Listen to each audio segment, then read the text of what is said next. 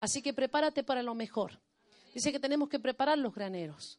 Conforme creamos será hecho. ¿eh? Si tú piensas que va a recibir poco, tú te preparas para poco. Si tú piensas que lo que Dios tiene para ti es grande, prepárate para lo grande en el nombre poderoso de Jesús. Amén. A Dios no lo mueven las lágrimas, a Dios no lo mueven ¿eh? ni siquiera nuestros pensamientos. A Dios lo mueve nuestra fe. Amén. A Él no le interesa lo que usted opina, a Él no le interesa lo que usted piensa, a Él le interesa lo que usted cree. ¿Cuántos dicen amén? Ni lo que opina ni lo que piensa, ni cómo se siente. Ay, Señor, tú sabes cómo me siento. El Señor, eso no lo va a mover, sino lo que usted verdaderamente cree en el nombre de Jesús. Y yo quiero decirte algo, tu vida hoy es el reflejo de lo que crees, no de lo que dices creer, no de lo que quizás a veces predicas o a veces, muchas veces nosotros decimos, yo sé esa predicación, yo ya la escuché esa predicación. No se trata que la hayas escuchado, sino que la, estés vivenciando en el nombre de Jesús. Hay una diferencia entre eh, saber las cosas y poder vivir. Entonces somos el reflejo en nuestra vida todos los días somos el reflejo de lo que creemos. Amén. Así que creemos por tiempos gloriosos, creemos por tiempos donde Dios nos ha hablado de aceleración y a eso nos movemos en el nombre poderoso de Jesús. Venimos de Israel, estamos muy felices. Ustedes son nuestra primera parada después de Israel. Así que es algo precioso reciban esa unción poderosa de parte de Dios que ha traído algo hermoso, que creo que esta noche vamos o mañana algo se va a manifestar de parte de Dios. Por eso quiero que mañana los músicos vengan temprano. El del sonido también, mañana, ¿vale? Vamos a estar aquí. Eh, eh, ¿A qué hora podemos estar? A las seis podemos estar aquí. A menos que yo me venga más temprano, no hay problema.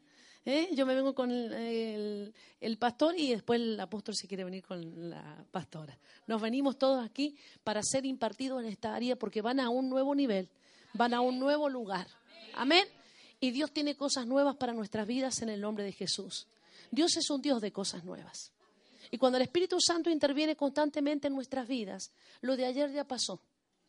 Amén tenemos experiencias gloriosas y nosotros no somos de aquellos que andamos con los, la corona de laureles. ¿eh? Vio que las coronas de laureles son verdes al principio, después se ponen ya para lo único que sirven para el estofado, eh, ponerle un condimento al estofado con los laureles.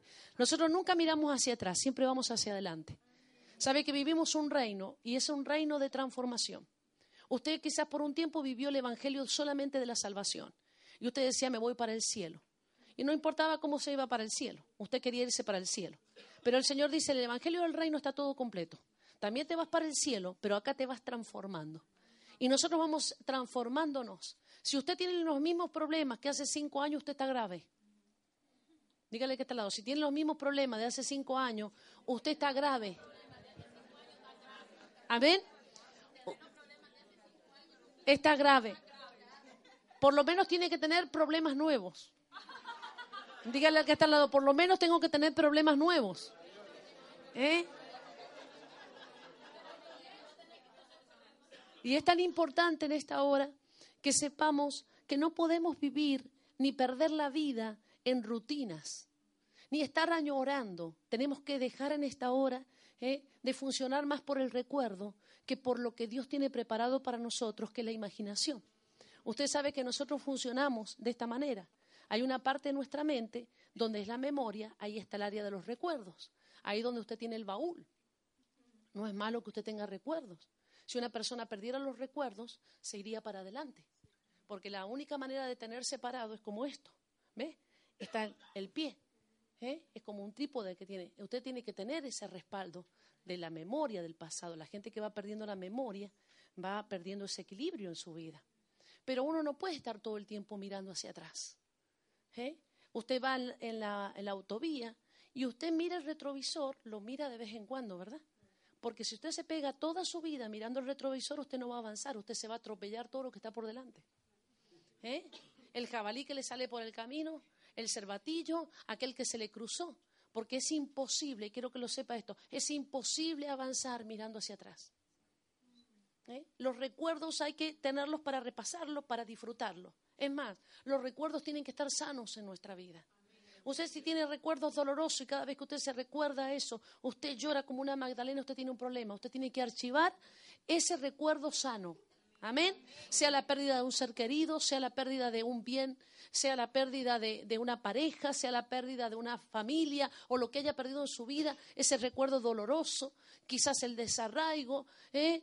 cosas que le ocurrieron en su vida, que cada vez que usted se acuerda, usted se pone a llorar. Ese recuerdo usted lo tiene que archivar y lo tiene que archivar sano. Amén.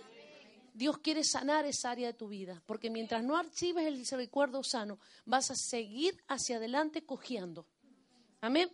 Por eso es tan importante la sanidad. ¿eh? Es tan importante la sanidad en nuestra vida. Sabe que nosotros, por ejemplo, el pasado, Dios nos ha perdonado los pecados. ¿Cuántos saben que Dios nos ha perdonado los pecados? Pero no solamente Él quiere perdonarnos los pecados, quiere sanarnos el pasado para que lo cerremos. Y una vez que lo cerremos, ¿eh? podamos avanzar sino cada vez que tú quieras dar un paso hacia adelante, el pasado va a venir a ser un estorbo. Entonces tenemos una parte, la parte de los recuerdos, la parte de la memoria. Esa es parte ¿eh? de nuestra conformación mental, podemos decir. Pero hay otra parte. Está la parte activa, la de la mente, la del pensamiento. Levante su mano. Eso está para pensar. Amén. Hay gente que no piensa, recuerda. Y yo quiero decirle algo, la mente, la mente es un músculo, por así decir, vago. Mientras usted menos lo ponga a ejercitar, menos funciona. La mente necesita en esta hora que usted la ponga a pensar. Amén. Pero pensamientos en dónde? Diga, pensamientos de Dios y pensamientos que están contenidos en la palabra de Dios. Porque el Señor dice, mis pensamientos no son sus pensamientos. Mis pensamientos son más altos. Los pensamientos de Dios son pensamientos inteligentes. Nosotros a veces somos analfabetos pensando. ¿eh? Tenemos un pensamiento primitivo. Tenemos un pensamiento ¿eh? Eh, muy, muy infantil en muchas cosas. Entonces Dios quiere en esta hora llevarnos a la profundidad de sus pensamientos. La palabra de Dios dice que no hay nada imposible para el que puede creer. Y nosotros lo repetimos como un loro y lo, y lo, y lo predicamos. pero es que ahí te está diciendo una cosa, ese pensamiento de Dios tiene que ser tu pensamiento. Y eso te va a liberar de una mente que muchas veces está inhabilitada para creer lo imposible. La mente termina estorbando tu fe. Amén. En vez de ayudar a tu fe, la mente es el estorbo de tu fe. Y a la, a la mente hay que sujetarla a la obediencia de Cristo y a lo que nosotros verdaderamente hemos creído en el nombre de Jesucristo. Usted se va a dar cuenta que la gente piensa cada vez menos. ¿Mm? Usted lo primero que hace es sacar un pensamiento de algo, lo primero, y, a usted no le, no le interesa ni investigar, ni indagar, usted recibe la palabra aquí y usted no se va a su casa para indagar, Usted no va a su casa para seguir empapándose de esa palabra. Usted recibe lo que recibe, pero no está interesado en la profundidad. Porque eso le lleva a usted ¿eh? el tener que pensar, el tener que buscar, el tener que inquirir. Y yo quiero decirte algo, la mente te la ha dado el Señor. Y ahora tienes la mente de Cristo. Amén. Y la tienes que saber usar en el nombre de Jesús. Una mente que se va a transformar en la mente del Espíritu. ¿eh? Pero tú le tienes que quitar todo lo que tenías y lo próximo que tenemos es la imaginación. Diga, la tercera parte es la imaginación. Ahí es donde Dios pone los sueños. Ahí es donde Dios pone las visiones. Ahí es donde pone el Señor las imágenes. Entonces hay gente que está tan ocupada en el recuerdo, en el pasado, que no tiene visión de futuro. No tiene proyectos. Por eso usted, si va a algunas casas, usted va a ver que en esas casas está la casa de los recuerdos. Entonces usted le pregunta a la persona, ¿quién es esa bebita que está allí? O ese bebito que está allí. Y el hermano que tiene 70 años dice, yo. Y ese que está allí, mi abuelo. Y ese, mi esposa, cuando hizo la comunión. Todo amarillento, viejo, así. Bien arreglado, pero puesto así. Y este es mi abuelito que se murió en Colombia. ¿Mm? Y este es mi bisabuelo que se murió. Y entonces tenemos todo invadido de recuerdos, ¿verdad? Adornando todo con el recuerdo. ¿Qué te hace eso solamente? Acordar el pasado. Esto fue cuando cumplí 15 años y la hermana ya va por los 75. Dice, mire qué cintura que tenía yo. y el vestido de novia. Y usted guarda el vestido de novia, ¿verdad? Cuando lo mira así no, no le entra ni un dedo. Y tiene los ombliguitos de los niños guardados, el primer pelito, los dientes, todo tiene ahí. La argolla que le ponen en el... todo. No guardan el pañal porque hace olor. Es una tendencia. Porque el recuerdo nos hace estar seguros. ¿Por qué nos hace estar seguros? Porque ya lo vivimos. ¿Eh? Como ya lo vivimos, nos hace estar seguros. Pero nadie tiene en su casa el adorno, ¿eh? la proyección del mañana. ¿Quién tiene ahí dibujada la casa que quiere? ¿Eh? ¿Quién tiene puesto el proyecto a donde quiere llegar? ¿Dónde está la visión de la casa? Amén. Entonces empieza a cambiar tu casa, tu vida y tu forma de estar del recuerdo a lo que Dios tiene preparado para ti en el nombre poderoso de Jesús. Amén. Y los que no tienen hijos ya tienen el nombre de los futuros hijos. Por lo menos elegido, hermano.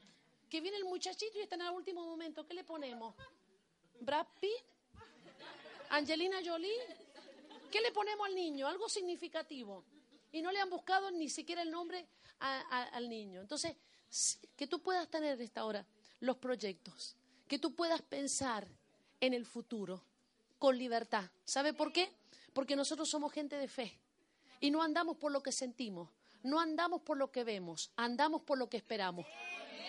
Porque la fe es la certeza de lo que se espera y la convicción de lo que no se ve. ¿Cuántos dicen amén? Amén. Entonces, qué bueno. ¿Sabe que nosotros estamos aquí constituidos por algo? Estamos constituidos como iglesia, por algo, por un asunto del reino. ¿Cuántos dicen amén? Acá no estamos constituidos por nueva generación. Estamos constituidos por un asunto del reino. Amén. Nueva generación es un brazo, algo que Dios usa para que nosotros extendamos el reino. ¿Eh? Y es significativo porque nos está hablando de algo nuevo. Diga, de algo nuevo. Y no está hablando de generaciones, no, no está hablando de individuos, nos está hablando de generaciones, nos está hablando de descendientes, nos está hablando que nuestro proyecto no es solamente para hoy, son para las futuras generaciones. Hoy estamos abriendo un camino, hoy estamos peleando batallas, hoy estamos en esta hora, pero no estamos mirando en lo que hicimos ayer, estamos mirando en el mañana.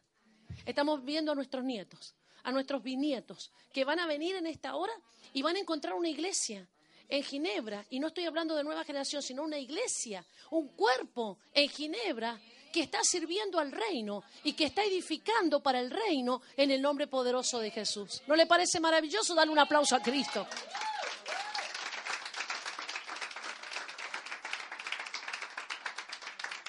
La vida de fe que van a vivir tus hijos y tus nietos y las futuras generaciones no van a ser la que tú has vivido. ¿Y tú qué has hecho? Tú has sembrado, tú has abierto camino, tú has sido un pionero. Tú te has llevado las cachetadas de, esto, la lucha, la prueba, la dificultad. Pero nosotros no estamos mirando nuestro presente, nosotros no estamos mirando el pasado, estamos mirando nuestro futuro. Y nuestro futuro es sin límite. ¿Eh? Porque a causa de la multitud de gente que se va a convertir, hermano, será edificada sin muro Jerusalén. Y cuando nos habla de Jerusalén, nos está hablando de esta Jerusalén es el lugar de tus convocatorias. Es el lugar en esta hora de la alabanza, del gozo, de la alegría. Jerusalén, en ese lugar, en Sión, es donde salía la palabra de dirección, la palabra que lideraba en el nombre poderoso de Jesús. Amén. ¿Y sabes qué? Esto es un asunto del reino.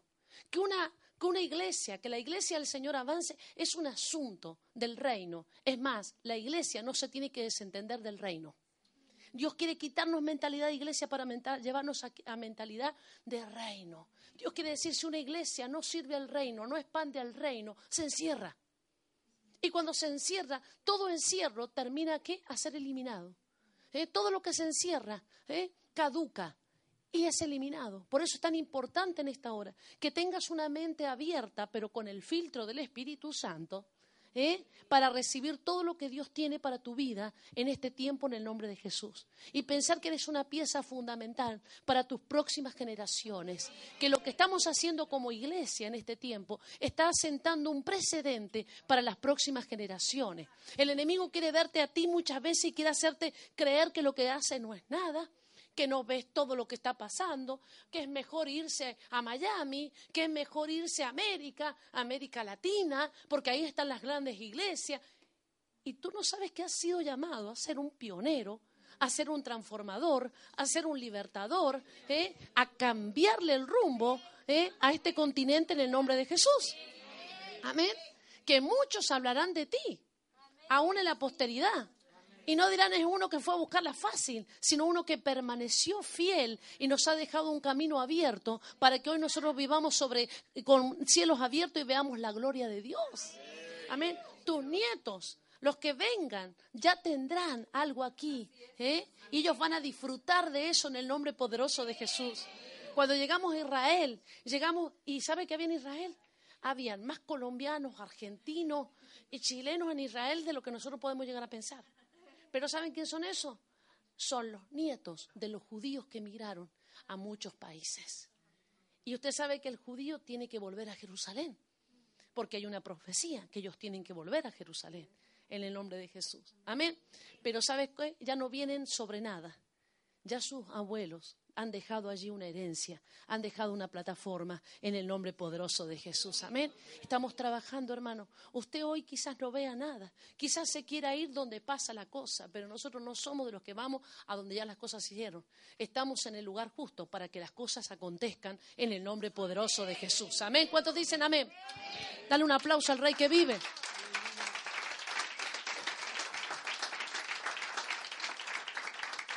La Europa que vamos a vivir en los próximos años. Muchos están pronosticando. Eh, los musulmanes, yo mirando aquello me estoy inspirando, las que están allá atrás. Los musulmanes, hermano querido, los musulmanes se van a convertir a Cristo.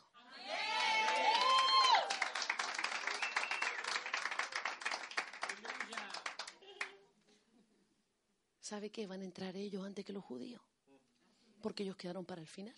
Levante sus manos dice la palabra de Dios, a lo suyo, a lo suyo vino y los suyos no le recibieron. ¿Sabe lo que significa? Perdieron el turno y ahora van a la cola. ¿Sabe por qué? Porque es importante discernir el tiempo y la ocasión que significa la oportunidad.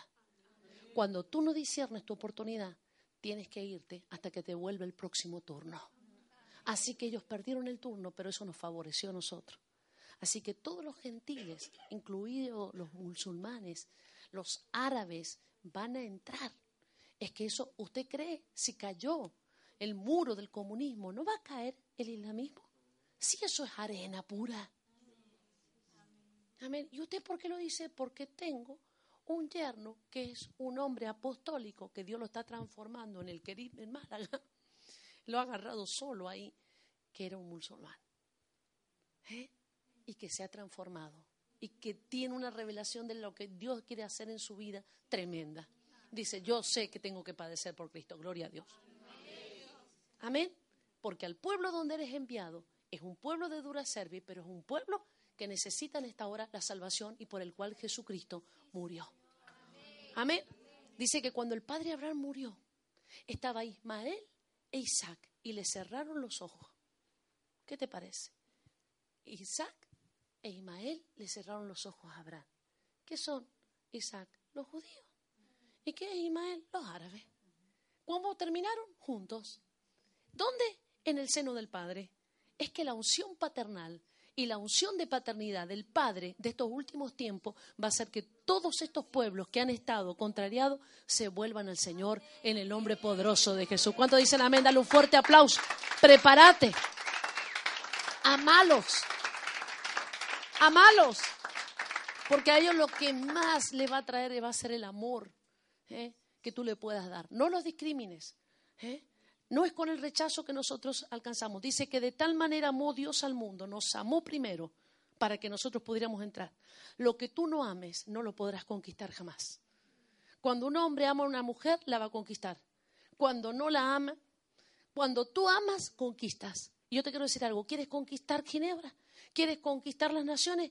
Ámalos como Dios las ama. Porque el que ama, conquista en el nombre poderoso de Jesús. ¿Cuántos dicen amén? Gloria al Señor, dale un fuerte aplauso al Rey que vive. Y tengo una palabra que es muy importante en esta hora. Y lo más importante es guardar nuestro ADN. Mire, yo no sé lo que usted piensa, pero cada día usted ha visto la investigación como un pelo, la saliva, lo que sea, está el ADN ahí guardado. Eso no sé. Eh, es una información que se, se, encuentra en eso, ¿eh? en esas cosas que parecen insignificantes, pero ahí está el ADN, ¿verdad? ¿Eh? Diga, sobre todo en la saliva. Amén. Por eso dice que Jesús va uno y para sacarle la ceguera lo escupió. ¿Eh? Nadie mirando a nadie que no voy a escupir a nadie. Ahora, ¿qué haría Jesús hoy en medio de nosotros si quisiera escupir a alguien para sanarlo? Diríamos nosotros, ¿cómo hace ese maleducado eso? Levante su mano. Dios hace cosas que ridiculizan tu mente. Y van a ridiculizar tu mente y van a ridiculizar tu humanismo. ¿Sabe que Europa está lleno de humanismo? ¿Eh? Y el humanismo es el, principal en esta hora, enemigo del mover del Espíritu Santo.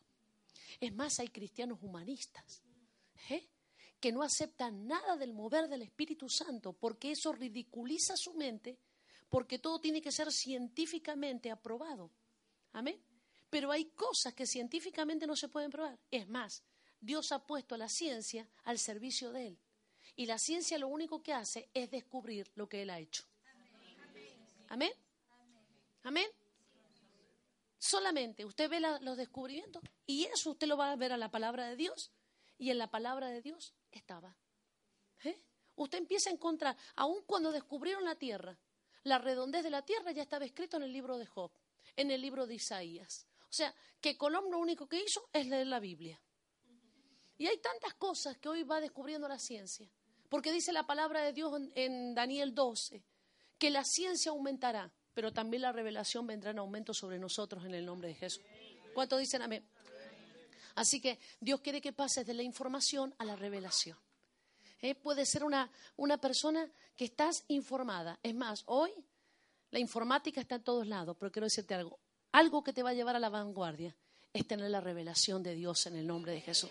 El que tiene la revelación llega antes. ¿Eh? El que tiene la revelación lidera.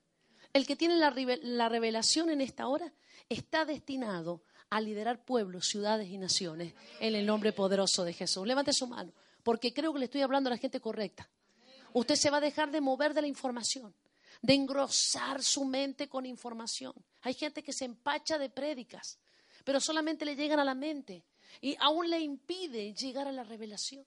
Porque la revelación solamente se recibe, ¿sabe qué? A través de la adoración. Usted puede recibir conocimiento. Pero para que a usted se le revele, usted tiene que estar en la presencia de Dios. Es como el café. Usted puede tener un buen café colombiano, pero hay que echarle agua caliente. Y el agua caliente lo que va a hacer que usted pueda saborear ese café colombiano. ¡Qué aroma! ¿eh? ¡Qué gusto! Un sabor delicioso como solamente allá. ¿eh? Pero ¿qué pasa? Tuvo que estar el agua caliente. Y a veces es la intimidad de Dios, pero también es el proceso por el cual pasamos. La gente de mayor revelación no la tiene. ¿eh? Ay, recibo de aquí, recibo de allá. No, tienen que pasar sus procesos. Juan estuvo en la isla de Patmos y estaba encarcelado en ese lugar. Y podía salir de una cueva con una cadena. ¿eh? Y estaba con trabajos forzados a causa del Evangelio. Y en ese lugar él no le quedaba otra. Yo no podía andar en la carnecita, tenía que andar en el Espíritu y se le reveló Apocalipsis, el libro de las revelaciones. Pablo tuvo la revelación del cielo y tuvo la revelación de la iglesia, pero dice que fue apedreado y casi lo sacan muerto de ese lugar, porque no puedes en la carne recibir la revelación del Espíritu. ¿eh? Lo del Espíritu se ha de recibir en el Espíritu, en el nombre poderoso de Jesús. ¿Sabes qué? De esa batalla, de esa prueba que estás pasando, Dios te quiere dar una tremenda revelación. Fuimos a atender a una persona, ¿eh? un hermano de la iglesia, yo le contaba una revelación que Dios me dio que no se las voy a dar a ustedes. A lo mejor se las doy mañana. Cuando estábamos ahí luchando por ese hermano, levante su mano. Porque hay algunos que dicen salvo, siempre salvo. Y viven como se les pega la gana. Pero si el Señor vinieras a buscarlo, no que venga solamente el arrebatamiento, sino a pedir por su vida, usted no sabe la lucha y la batalla tuvieron que entrar los intercesores y tuvimos que entrar a liberarlo del lugar donde estaba para que se fuera con el Señor.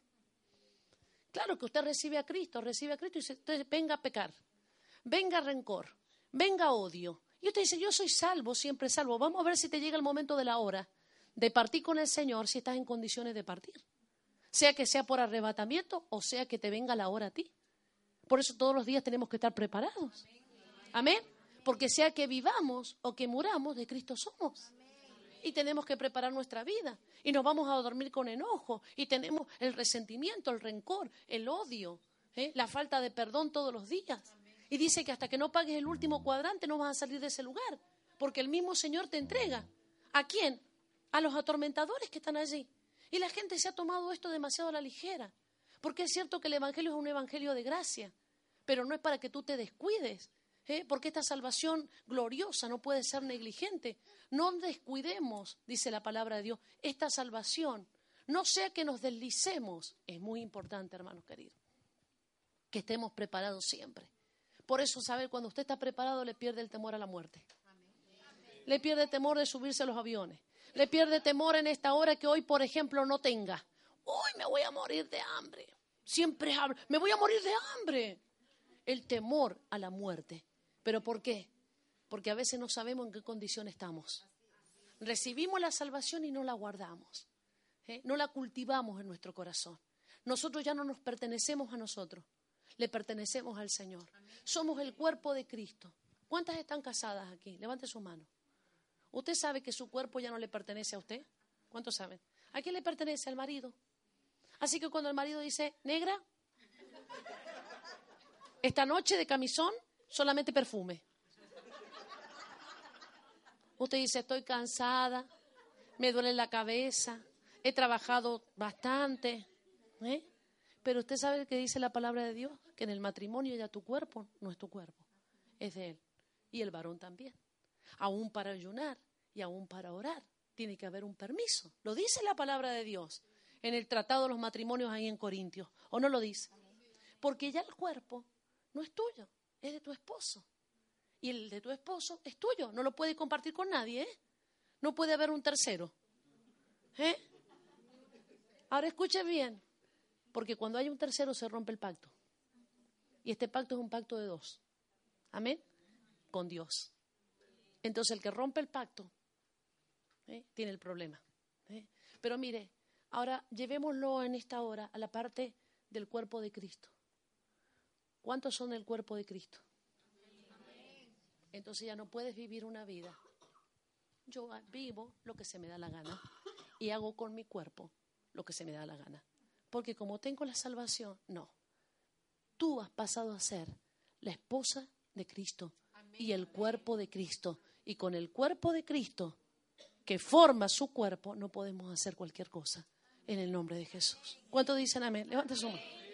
Un aplauso. Ahora vamos a predicar.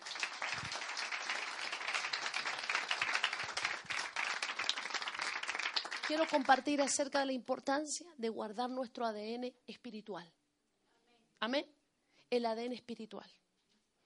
Mire, en un tiempo donde se, podemos decir, se trabaja tanto eh, a través aún de la parte genética, ¿eh?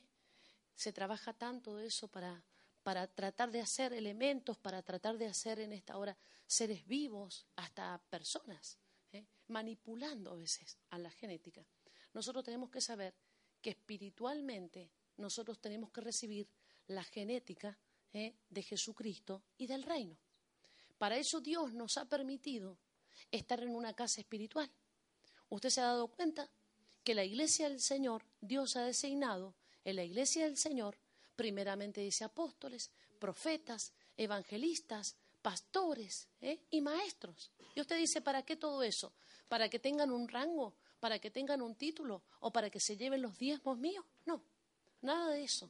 Ellos están para el servicio, están para cumplir un oficio, para que cada, en esta hora, cada creyente reciba la mano de Dios en la tierra.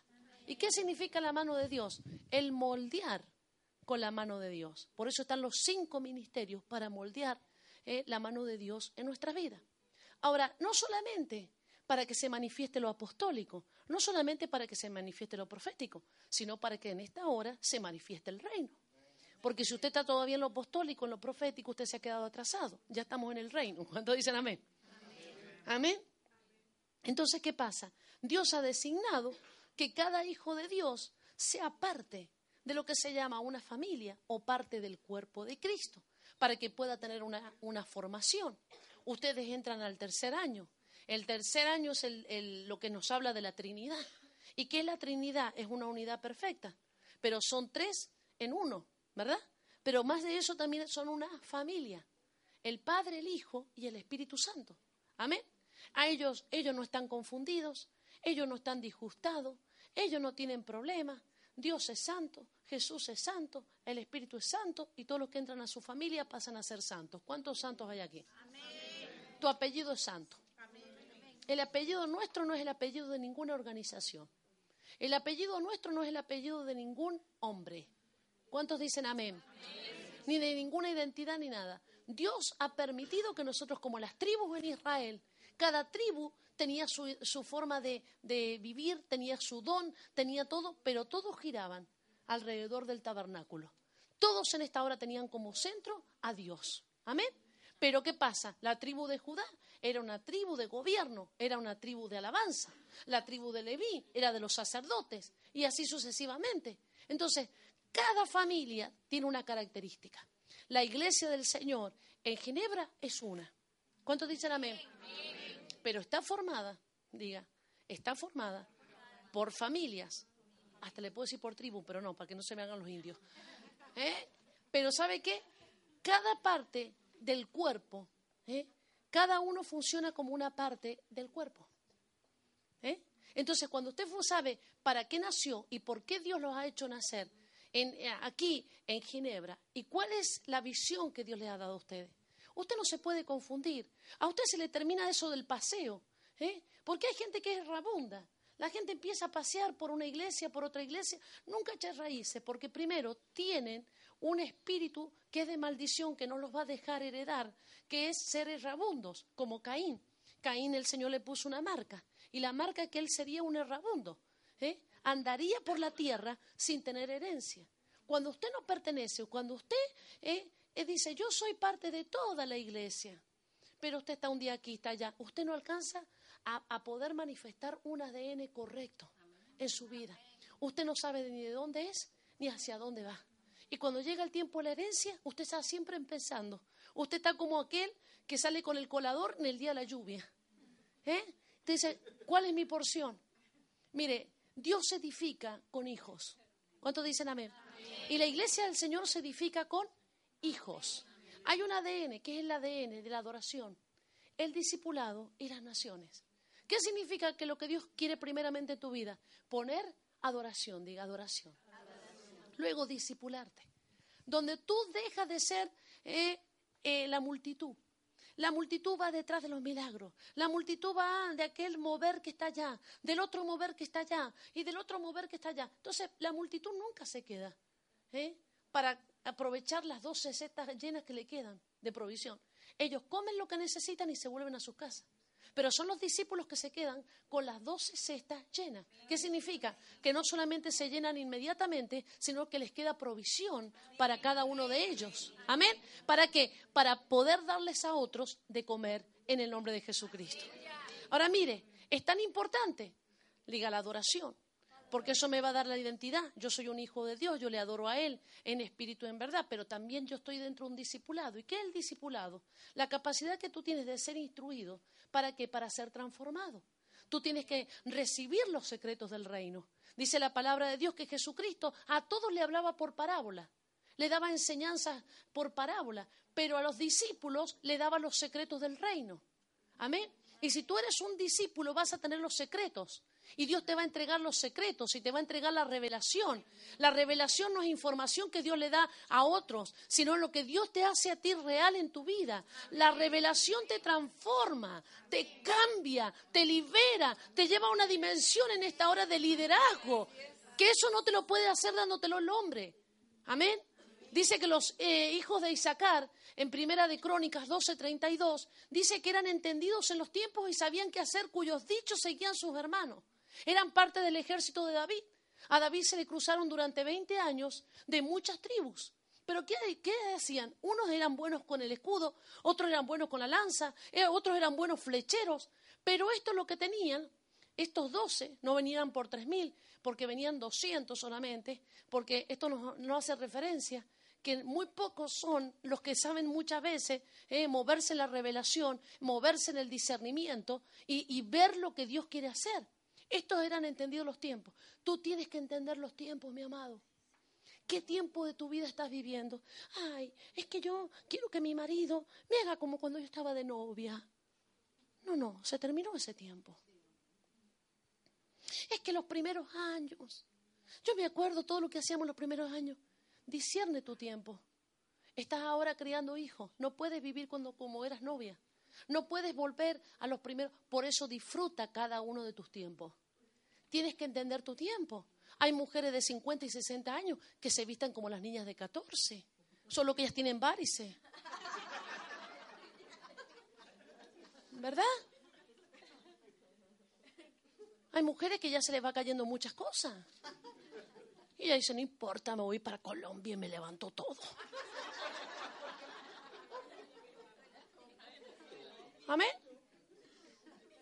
Y usted pues no sabe si toca que toca. Amén. La hermana cae para atrás y rebota. Cae para adelante y rebota. Usted no sabe para dónde tirarla. Ni el Espíritu Santo sabe para dónde tirarla. Porque rebota. ¿eh? Entonces, vive tu tiempo. Es que mire que yo ahora no tengo el cuerpo cuando no tenía hijos. ¿Y usted no quiso tener hijos? Lo mismo ocurre con la iglesia. La iglesia hay un momento que es una iglesia niña. ¿eh? entonces quiere todos los juguetitos y que quiere todos los mismos. Pero la iglesia empieza a crecer. Amén. Y empieza a ser una iglesia que ya no es solamente una niña, ya no es una adolescente caprichosa. Empieza a prepararse para ser una madre. ¿Y cuántas madres hay aquí? Y venga, si ser madre no hay un sacrificio. ¿O no? Y ser padres también. Cuando el padre se da cuenta que no es cuestión de la madre, cuando la iglesia está dispuesta a ser madre, va a ser una iglesia que va a estar dispuesta a sacrificarse. ¿Eh? A dejar esos caprichitos de hacer lo que a mí me gusta, de lo que yo quiero, y cuál es el próximo predicador, y ahora qué tenemos de nuevo, porque ahora estamos en un tiempo donde estamos en intimidad. Y nos tenemos que quedar quietitos, como la gallinita, se lo voy a decir fácil. La gallinita se tiene que quedar quietita cuando sube el gallo pues si no se resbala. Cuando el Espíritu Santo viene sobre ti, tú te tienes que quedar quietito. ¿Mm? Para que Él pueda hacerte a ti reproducir. Pero si usted, dígame, ¿quién mujer ha quedado embarazada bailando un bolero? El cha-cha-cha. Y hay personas y hay congregaciones que quieren cha, cha, cha. Cha, cha, cha. Cha, cha, cha. Venga todo el día. Pero no quieren intimidad. ¿Eh? No, yo, yo quiero alegría, alabanza, eh, todo. Pero todo cha, cha, cha. Amén. Y el Señor dice, yo quiero que tú me adores. Y que entres en la intimidad. Porque sin intimidad no pueden nacer los hijos. Y vemos en la palabra de Dios, en Marco, no voy a poder predicar, parece. En la palabra de Dios encontramos en Mateo 9 y en Marcos 4, encontramos una mujer que tenía el flujo de sangre y una niña, y eso nos habla de dos iglesias. ¿Mm? Dice la mujer que tenía el flujo de sangre por 12 años. ¿Qué le pasaba a esa mujer? Esa mujer estaba herida, esa mujer se estaba debilitando, esa mujer no podía tener hijos. Es como muchas iglesias que están perdiendo sangre, porque por divisiones, por peleas, se dividen ahora, se vuelven a dividir. Esa es una genética de maldición. Por eso nada puede ser fundado por una división, porque ningún matrimonio se funda por una división, es por una unión. Y de ahí sale una multiplicación en el nombre de Jesucristo. Todo lo que nace dividido se divide. Amén. Y usted va a ver la diferencia, va a pasar tiempo. Y eso que empezó dividido se vuelve a dividir, se vuelve a dividir, se vuelve a dividir, se vuelve a dividir, se vuelve a dividir, se vuelve a dividir. ¿Eh? Porque la gente cree que una iglesia es un conjunto solamente de personas o una agrupación o una asociación. Muchas iglesias están presentadas como asociaciones. Y como las asociaciones son humanas, se pueden romper. Pero la iglesia de Jesucristo es la que prevalece. Amén. Por eso una iglesia, hermano querido, tiene que tener un cimiento correcto.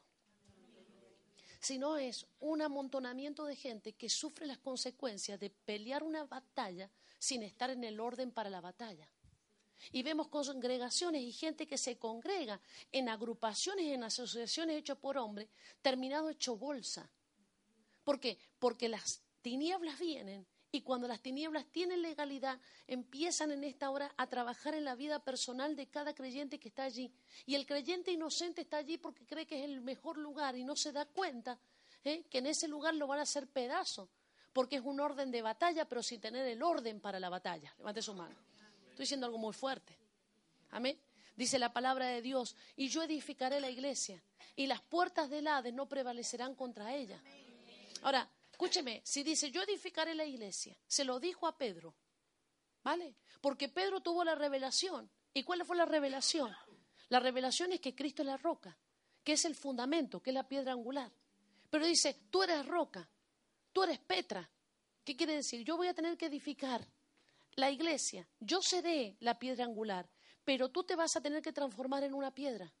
Ahora te llamo Petra, dejarás de ser Simón, porque Simón es caña. La iglesia no se edifica con gente que es caña, que un día está aquí, otro día está aquí, otro día está aquí. La lleva el viento de un lado para el otro. No se puede edificar con ese tipo de gente. Esa es una inflamación. Yo lo he visto por experiencia en España. En España creció por mucha gente que vino de afuera. Pero se afiliaron, mire, por ejemplo, la, iglesia de Marcos Vidal se rellenó. Porque ¿quién no quiere tener a Marcos Vidal? Pero cuando comenzó esto de la crisis en, en España, se fueron un montón. ¿Qué fue? ¿Crecimiento? No, fue una inflamación, un hinchazón. ¿Me entiende? Entonces, ¿qué pasa? La iglesia tiene que tener, en esta hora, el, el edificio tiene que estar aprobado por Jesucristo tiene que ser sobre la piedra angular que es Jesucristo. Y sabe que le dijo, y con gente que se transforme en Petra. Si tú en la congregación no eres indispensable, si en la congregación te da lo mismo venir, estar o no estar, tú no eres una piedra. Porque la piedra la ponen en un lugar y ahí se queda. Y cuando se saca una piedra se hace un agujero. Y cuando hay un agujero, cualquier ¿eh? Eh, espía o cualquiera puede meterse por ese lugar. Pero estaba hablando, a ti te estoy dando esta revelación, pero le voy a revelar a Pablo cuál es la edificación. Y la edificación era poner la piedra angular que es Jesucristo y sobre el fundamento ¿eh? de los apóstoles y profetas. O sea, que el diseño de la iglesia lo tengo yo, dice el Señor, no la gente.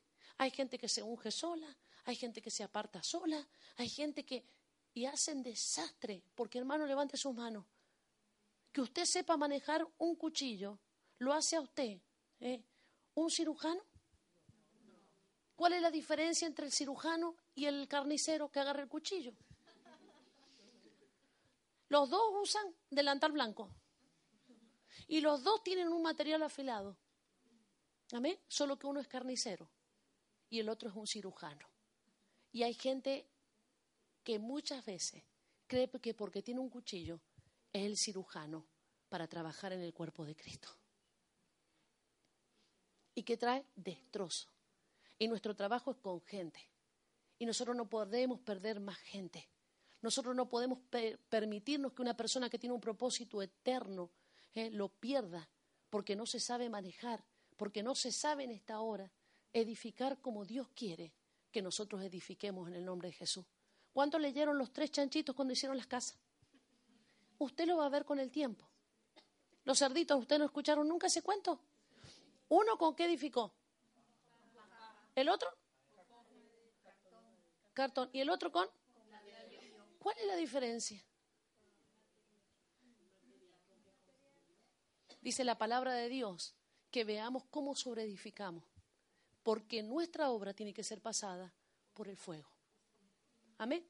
Y si prevalece en el fuego, es una obra de Dios en el nombre poderoso de Jesús. Por eso la edificación de la iglesia no es para neófitos. La edificación de la iglesia no es para comedidos. La edificación de la iglesia, Dios requiere peritos arquitectos, edificadores y constructores aprobados en el nombre poderoso de Jesús. Porque como me pasó el otro día, hasta último momento usted tiene que luchar por la vida de una persona. Yo tenía un hermano de 42 años en terapia intensiva. ¿Mm? Empezó con una enfermedad eh, hace unos, unos cinco meses. Una tosecita. Un hermano de Colombia. Le habían dado la nacionalidad el año pasado. ¿Y sabe qué hacía? ¿Qué le decía a la gente? Eso es el nerviosismo. Pero uno tiene que ir a un médico. Uno no se puede poner a decir cosas así. Bueno, se tardó. Hicimos una vigilia, hermano, en la noche. Lo veo y oro por él. Digo, acá tiene que salir a luz lo que te ha oculto. Decreto eso sobre su vida. Al otro día lo atienden en el hospital y que le descubran SIDA.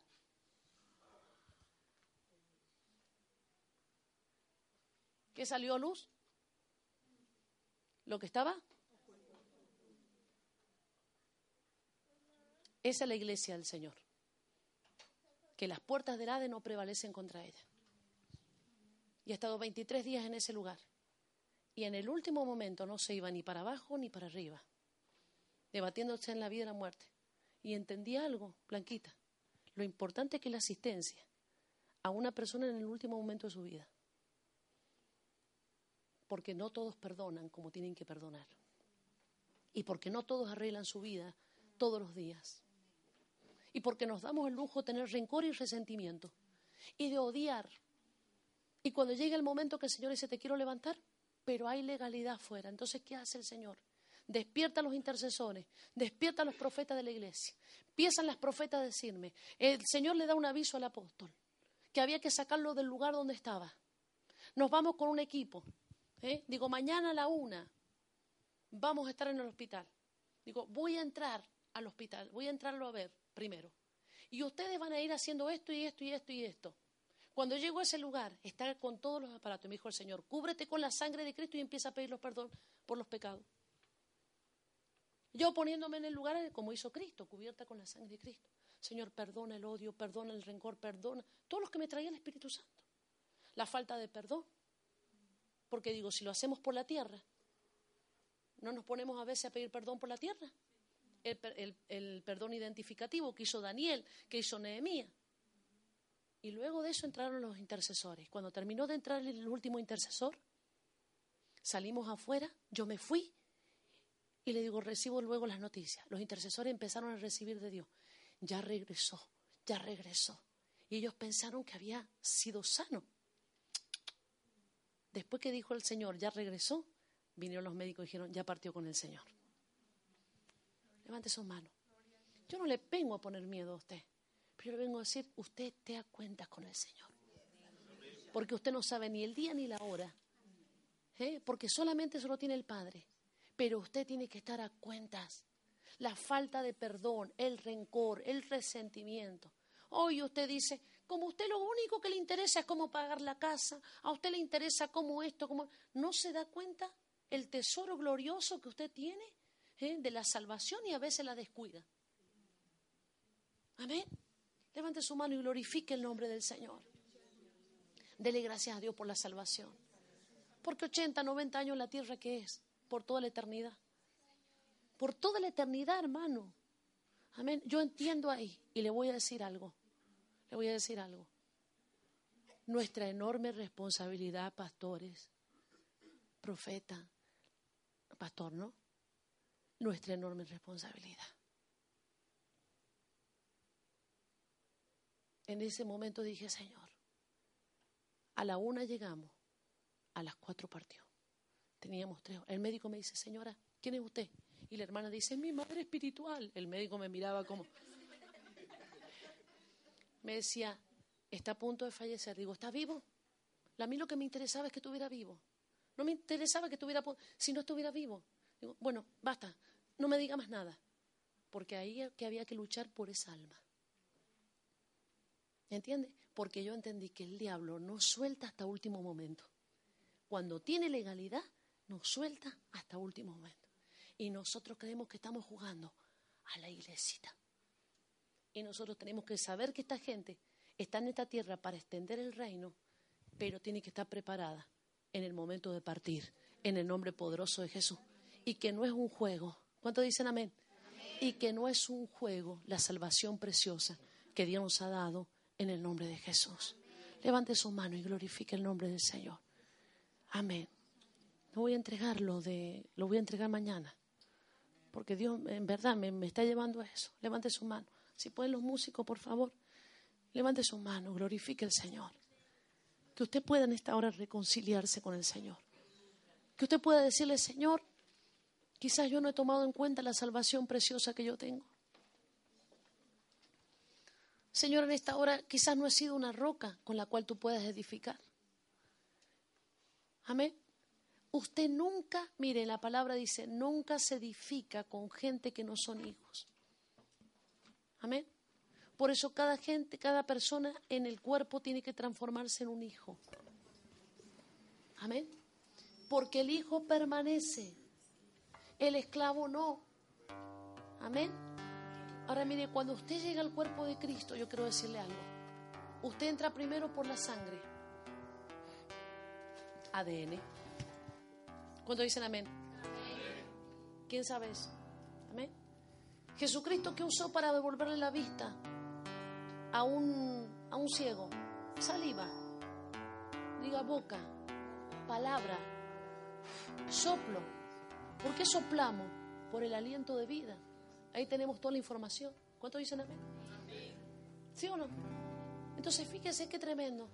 Porque dice que cuando él le puso saliva en los ojos, a él se le hicieron las, las cuencas, las, las, pelotitas del ojo. Se le hicieron dentro de ese lugar, se le hicieron allí. ¿Cómo que se llama? A ver mi esposo, ¿dónde está? No, no, se hizo la córnea, todo, con todo el, el ojo. El ojo completo se le hizo, porque tenía el hueco. Exacto. ¿Y sabe qué pasó? ¿Cómo lo hizo? Con barro y lo hizo con saliva. ¿Y de qué fuimos tomados nosotros? ¿Y quién nos dio la vida? El aliento. ¿Y qué le puso Jesucristo? La saliva. ¿Y qué es la saliva? ¿Dónde está el ADN? Y se le formó el ojo.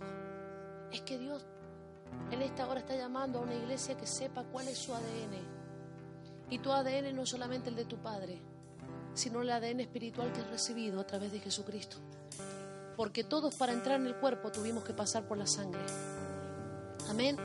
Tus pecados fueron perdonados por la sangre del Cordero. ¿Qué pecado no puede perdonar Jesucristo?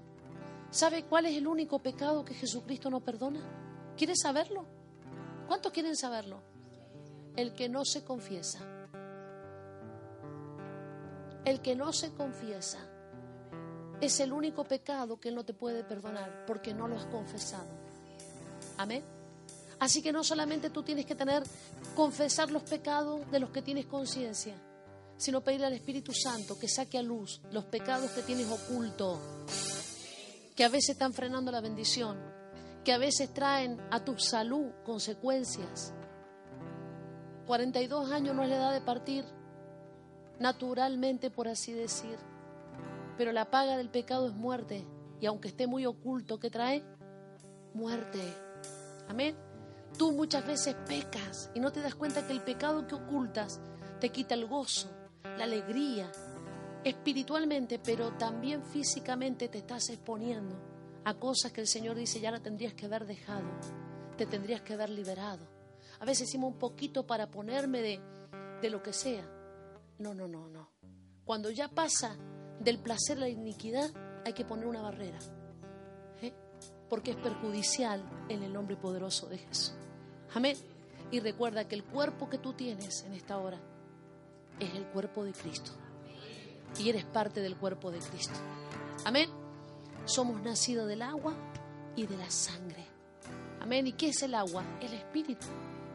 Es el espíritu el que da vida. Y tu espíritu tiene que estar presto en esta hora. ¿Y qué estamos forjando nosotros, hermano querido?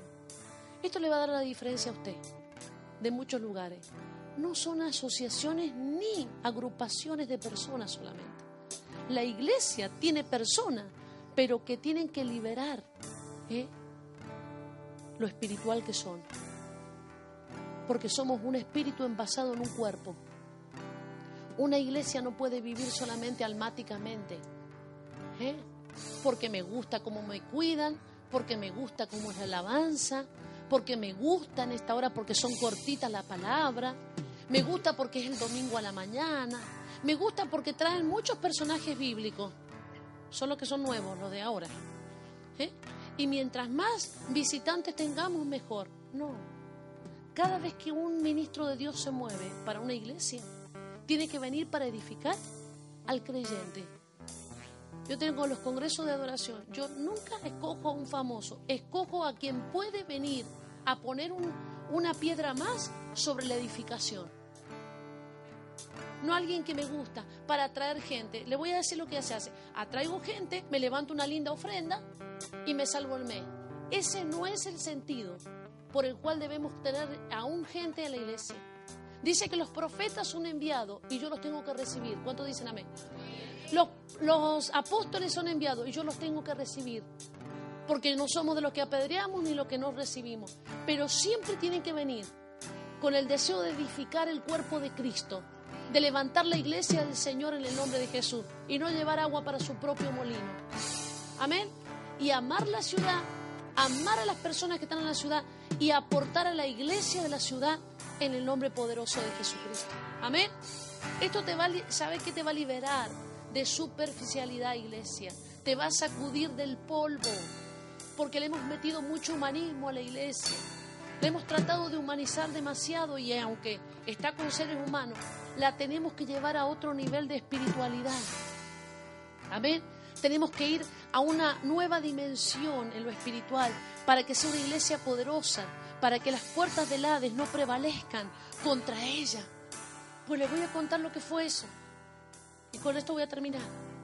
Parte hermano con el Señor me dijo el Señor, lleva mirra. Así el Espíritu Santo. Digo, Señor, yo no quiero llevar mirra porque mirra es para los cadáveres. Tengo otros óleos por ahí. Lleva mirra. Y se me reveló lo que hacen los católicos con la extrema unción. Que ellos lo hacen con un ceremonial, pero una asistencia final al cristiano.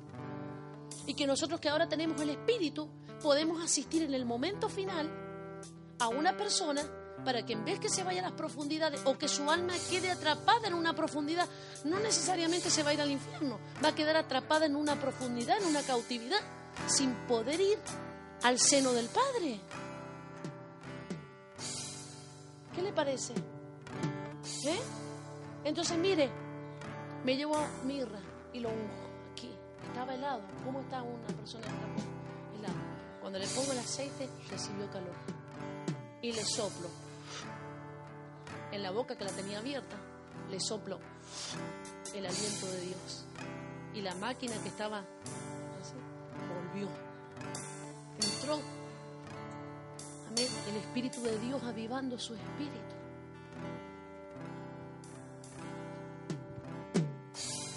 Me voy, ocurre lo que ocurre.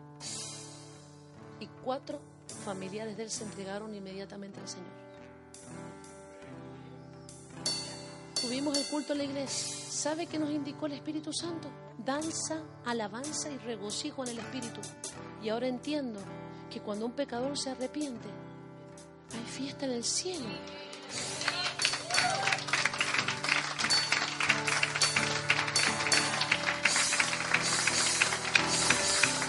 Y me gocé no sé, porque no tenemos una iglesia almática. Porque ahí nadie estaba ni llorando, ni sufriendo, ni poniendo cara de lástima. Todos estábamos en el Espíritu. Y nos fuimos al cementerio a las 12 de la noche. Y nos metimos en la sala. Y con el apóstol lo, lo despedimos.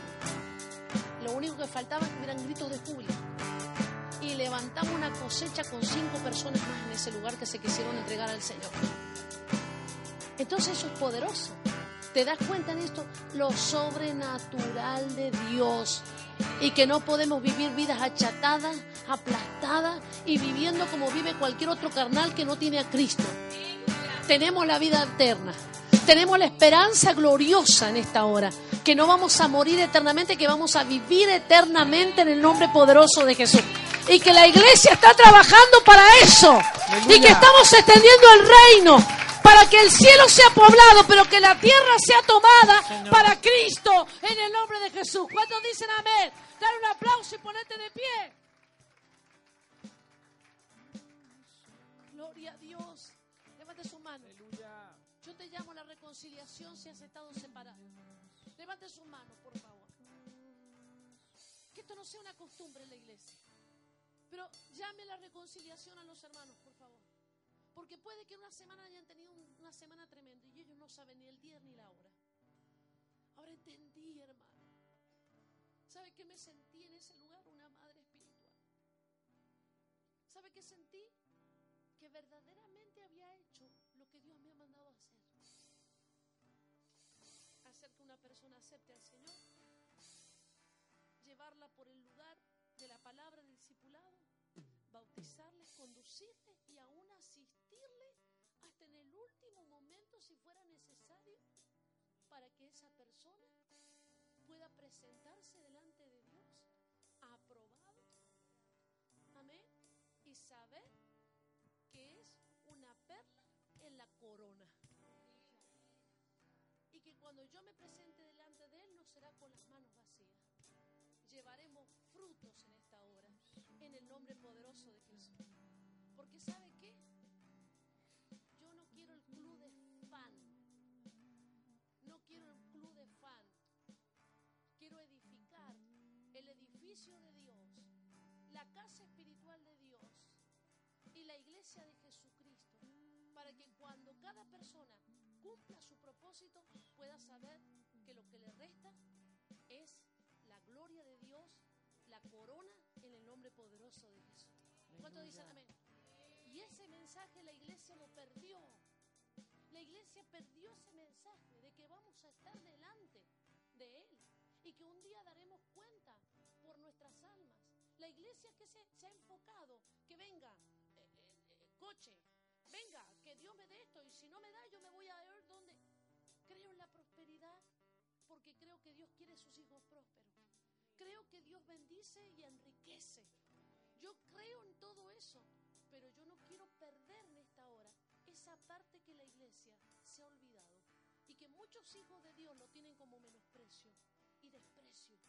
¿Eh? ¿Para qué? Al final salvo, pero mira cómo estamos. Llega un momento donde se marca la diferencia. Para abajo o para arriba. Y si no, hasta que no se paga el último cuadrante, dice la palabra de Dios. Te quedarás atormentado salvación es por gracia. La sangre de Cristo nos limpia de pecado. Pero la sangre de Cristo, levante sus manos porque esto es fuerte, no es lejía. La sangre de Cristo trae santificación. Es gracia de Dios.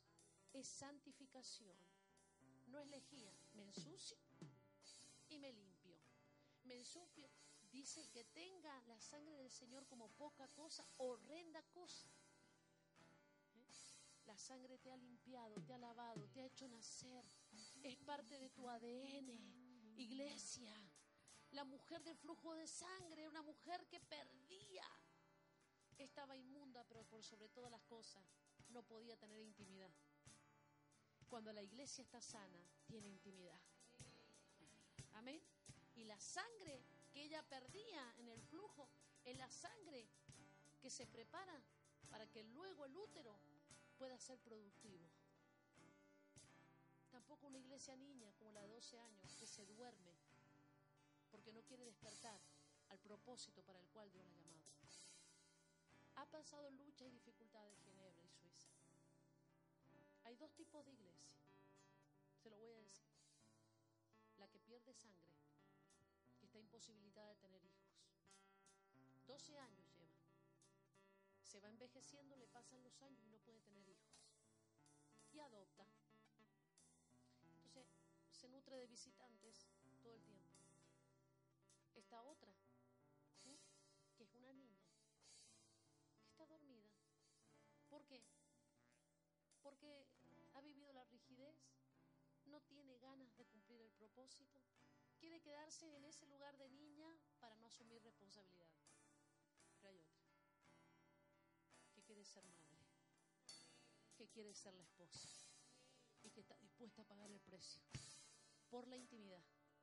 Pero no solamente para tener hijos y ser famoso, sino para tener hijos, cuidarlos, criarlos hasta que lleguen en estatura de un varón perfecto, en el nombre de Jesús. Y en la iglesia que Dios quiere levantar en esta nación en el nombre de Jesús. Le voy a decir algo. Usted ha visto que dice ahora vuelve Suiza a tener sus muros. Suiza no tenía muros. ¿Qué son muros? Aquí entraba y salía quien quería. Aquí se han traído muchas cosas, hermano. Era una ciudad desprotegida espiritualmente. Los profetas hablaron así. Y sabe que para edificar el templo, levante sus manos, que haber un muro. Escuche que le voy a decir, esto es una revelación, para que usted lo. Levante sus manos. Cuando el emperador Tito entró a Jerusalén, la hizo pedazo. En el año 70 después de Cristo. Hizo pedazo el templo, hizo pedazo todo. Pero en Jerusalén le quedó el muro de los lamentos. Entonces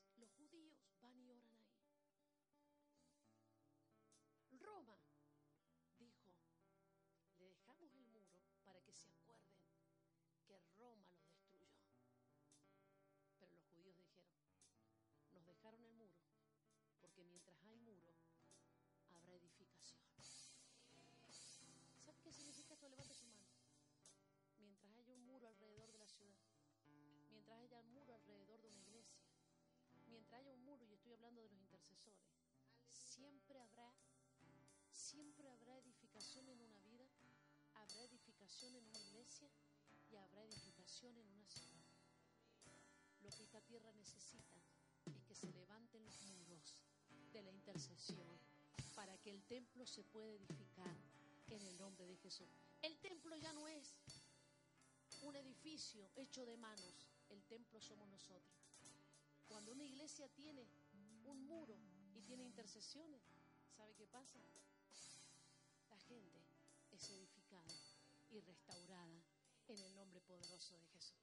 ¿Y sabe qué? Es esa iglesia que las puertas del Hades no prevalecen. ¿Por qué? Porque está rodeada por un muro. Así que cada vez que los judíos van al muro y ponen sus peticiones, dicen, acuérdate, que nos prometiste que iba a haber una edificación, que el templo sería edificado. Solo que ellos no saben que el templo ahora somos nosotros. Así que levanta tus manos, porque tu templo, esta casa de Dios, va a ser edificada. Por eso Dios va a levantar un ejército de intercesores y de adoradores en el nombre de Jesús.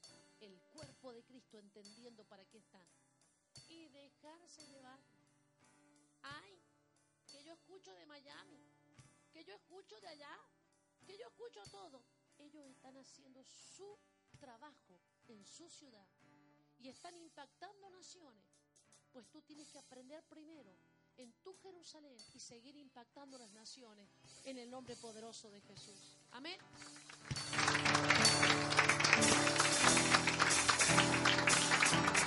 De esto lo voy a hablar mañana. Una de las mentalidades de esclavos es esto.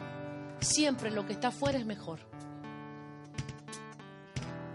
Amén. Pero cuando uno deja de ser esclavo, empieza a valorar lo que hay en la casa. Amén. Dale un aplauso al rey que vive. Aleluya. Yo traía esto, pero el Señor me cambió el mensaje. Y yo no puedo en esta hora defraudarlo a Él. Yo creo que mañana me va a dejar predicar lo que yo traía. En el nombre de Jesucristo, levante su mano. Primer paso. Si no está reconciliado con el Señor, reconcíliese con el Señor. Yo sé que aquí hay por lo menos tres personas que hoy Dios te está hablando fuerte. Y te habló por mi hermano colombiano. Amén. Así que reconcíliate con el Señor. Pídele perdón al Señor por los pecados, de los que tengas conciencia y aún de los que no tengas conciencia. Señor, todo lo que está oculto, salga a la luz. Señor, yo quiero ya dejar de defraudar a mi mujer. Yo ya quiero, Señor, dejar a esa jugarreta que tengo que me parece que no me va a pasar nada, pero te va a pasar. Porque la paga del pecado es muerte. ¿Eh? Y otros que dicen, yo estoy odiando, yo no he perdonado a tal persona, me acuerdo y se me revuelve el estómago. ¿Eh? Es un momento para reconciliarte con el Señor. Y los que están libres en esta hora, dile, Señor, quiero pedirte perdón si no he valorado esta salvación preciosa. En el nombre de Jesucristo. Amén. Levante su mano y glorifique el nombre del Señor. Dígale, Señor Jesús. Repita conmigo, Señor Jesús, en este día quiero presentarme delante de ti como un hijo. Yo vengo delante de ti para pedirte perdón por mis pecados, de los que tengo conciencia y de los que están ocultos, que inconscientemente estoy negando. Señor, sácalos a luz y libérame de toda cosa, palabra, pensamiento, hecho del cual el enemigo pudiera poner demanda contra mi vida. Yo quiero estar preparado en todo momento y en todo lugar para tener un cara a cara contigo. Señor, en esta hora, perdóname por los años que no he valorado esta salvación. Y si he vivido dentro del seno de la iglesia, pero no he sido salvo, solamente me acostumbré, hoy te pido que inscribas mi nombre en el libro de la vida que está en los cielos. Perdones mis pecados, quebranto los pactos con la idolatría, la hechicería, pactos ancestrales. En esta hora corto con toda atadura. Rompo con el ocultismo. Rompo con el odio, el odio, la ira, el rencor, el resentimiento, la amargura, la falta de perdón. Hoy, Señor, perdono a todos los que me han herido y los suelto. Perdono a mi madre, a mi padre, a mi esposo y a las personas que se han levantado muchas veces contra mí. Los perdono y los bendigo como dice tu palabra. Los bendigo. Corto con toda herencia de maldición en la parte espiritual, emocional, física, familiar y financiera. Y me entrego por completo a ti. Quiero que tu sangre limpie mi sangre. Que tu sangre me purifique, me santifique, me mantenga en limpieza, en pureza, en santidad. Pido en esta hora que tu Santo Espíritu sea mi cobertura desde la mañana hasta la noche y aún durante cuando duermo se han guardado mis pensamientos de continuo que siempre esté la unción sobre mi vida y los vestidos blancos como dice tu palabra ayúdame en esta hora para ser fiel hasta la muerte Señor en esta hora líbrame del mal y no me dejes caer en la tentación. En el nombre de Jesucristo. Amén. Y amén. Dale un aplauso al Rey que vive. Aleluya. Gloria a Dios.